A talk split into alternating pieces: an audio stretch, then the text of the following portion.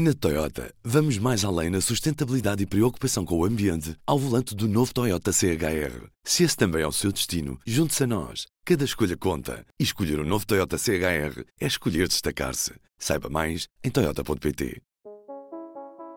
Hoje, o P24 é uma história da raia. O nome que se dá às terras da fronteira entre Portugal e Espanha. Eu sou o Ruben Martins e, antes de tudo, ligamos Montalvão e Cedilho. Mas só pelo telefone. É terça-feira e por isso não há uma forma rápida de ligar as duas terras que distam uma dúzia de quilómetros uma da outra. Vamos por partes. Montalvão pertence ao Conselho de Nisa e, se imaginar o mapa de Portugal, fica naquela zona do Alto Alentejo em que Espanha entra mais para dentro do território português a sul do Tejo. A fronteira de Montalvão é caso único na Europa. Parte do paradão da barragem sobre o Tejo serve de ponte internacional. A meio caminho há uma ponte sobre o rio Severo que permite ligar Portugal e Espanha. Problema: a barragem pertence ao Estado espanhol e está concessionada à elétrica Iberdrola, mas os portões que permitem o atravessamento entre Portugal e Espanha só são abertos dois dias por semana, ao sábado e ao domingo, levando aqui um caminho de 12 km tenha de ser feito em mais de 100 nos dias em que a barragem se fecha, ou seja, perder mais de uma hora a fazer um caminho que dura 10 minutos. Ligamos para Cedilho, ou Cedilho, como se diz do outro lado da fronteira. Quem nos atende é o alcaide, ou presidente da Câmara, António González Riscado, eleito pelo PSOE e os socialistas espanhóis. António González? Sí. Soy Ruben Martins, periodista português de, de Público. Estou hablando... Comecei por perguntar se já houve uma ponta em cima da mesa, por que é que ainda não foi feita? Hay una serie de, de, de. Há uma série de questões para a ponte ainda não ter sido feita. Quando já estava próxima à execução da ponte, houve uma mudança de governo e o governo que entrou não considerou a ponte prioritária. Estamos a falar de janeiro de 2011. Eso estamos hablando de en el 2011. En el 2011 había una serie de fondos europeos para hacerlo, pero hubo un cambio de gobierno y decidieron que no era prioritario. Uma nova ponte chegou a estar orçamentada entre 6 e 8 milhões de euros. A União Europeia, através do Fundo de Cooperação Transfronteiriço, dava 4 milhões de euros. A Câmara de Nisa dava milhão e meio e o resto dava Espanha.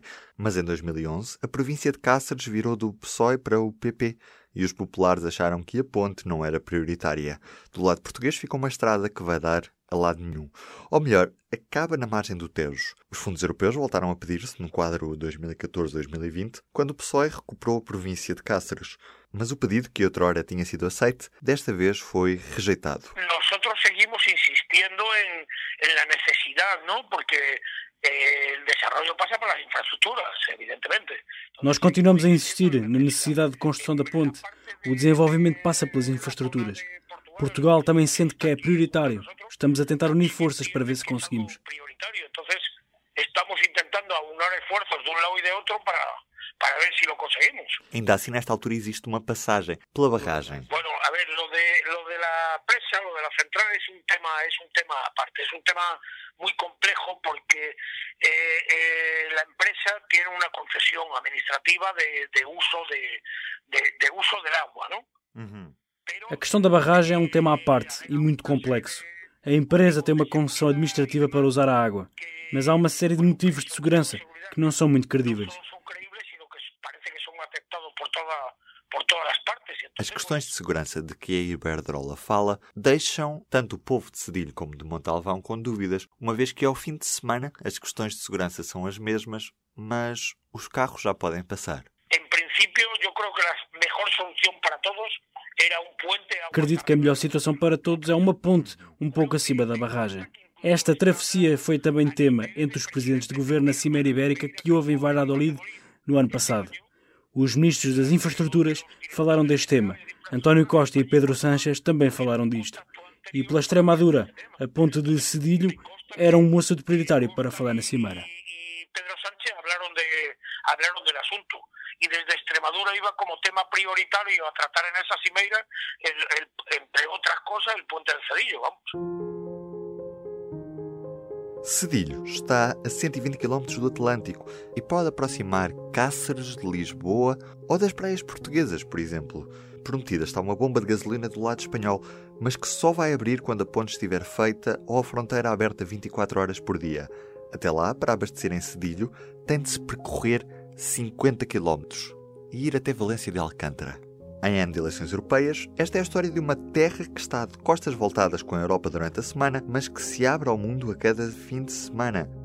As promessas de construção de uma ponte internacional sobre o Rio Severo vão e voltam a cada cimeira ibérica, mas até hoje, nada. Ou como se diz lá, nada. A construção da barragem em Iberdrola termina em 2061. Do P24 é tudo por hoje. A voz da dobragem foi do Francisco Correia. Um grande abraço. O público fica no ouvido.